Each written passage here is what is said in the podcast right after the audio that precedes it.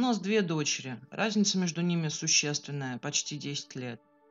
Второго ребенка мы с мужем планировали, но все никак не получалось. Уже когда перестали надеяться, я забеременела. Первую дочь я родила рано, в 18 лет. Вторую, получается, в 27. Мы с мужем старались дать нашим девочкам все самое лучшее, вот и никогда не выделяли кого-то в любимчике. Старшая дочь вышла замуж в 27, а в 28 родила ребенка. Они с мужем тогда впряглись в ипотеку, и в декрет уходила я. Сидела с внучкой до трех лет, потом им дали садик, но мы с отцом все равно были на подхвате. Внучка много времени проводила с нами. Можно сказать, почти жила – Младшей дочери дома почти не было. У нее была бурная студенческая жизнь. Ну, бурная в хорошем смысле. Они с курсом вечно то в походы куда, то какие-то конкурсы они готовят, то волонтерами на раскопки на лет. Мы с отцом смеялись еще, что такими темпами к концу учебы дочь уже не вспомнит на кого и училась. Но проблем с учебой у нее никогда не было. Замуж наша младшенькая тоже не торопилась. Сначала она хотела попутешествовать, потом обзавестись своим жильем, и только потом уже семья и дети. Я ее не переубеждала. Каждому ведь свое, правильно?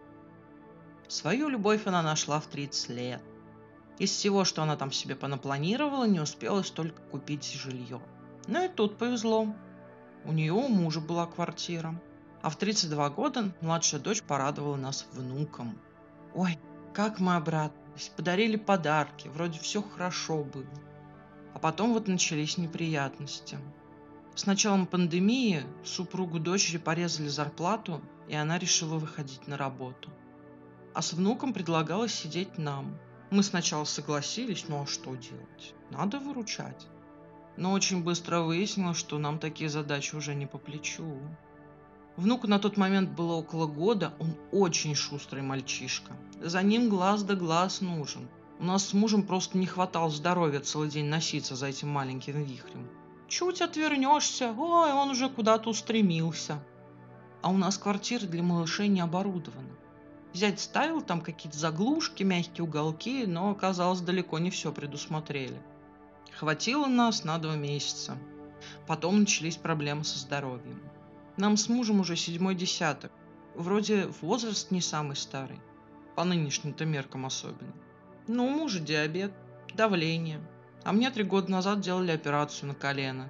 Так что с годовалым внучком было ой, как тяжело. Об этом я дочери сказал. Мы с отцом, мол, не молодеем. Целыми днями с малышом нам уже тяжко. Да и ему опасно с нами, не дай бог, что случится. Что вы мне предлагаете? Я вышла на работу, Муж тоже работает, садика нет, вы помочь отказываетесь. Мы же не отказываемся помочь, но не ежедневно же на целый день. Ты пойми, возраст уже не тот, а малыш очень активный. Да все я поняла.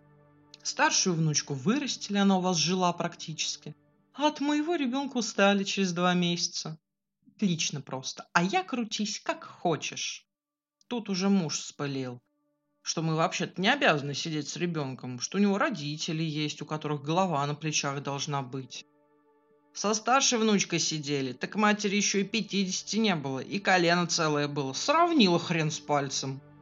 Но дочери эти аргументы не показались убедительными. Она уверена, что просто внучку и старшую дочь мы с отцом любим больше, чем ее и внука. Ой, наговорила она нам всякого. Пригрозила, что внука больше не привезет и уехала.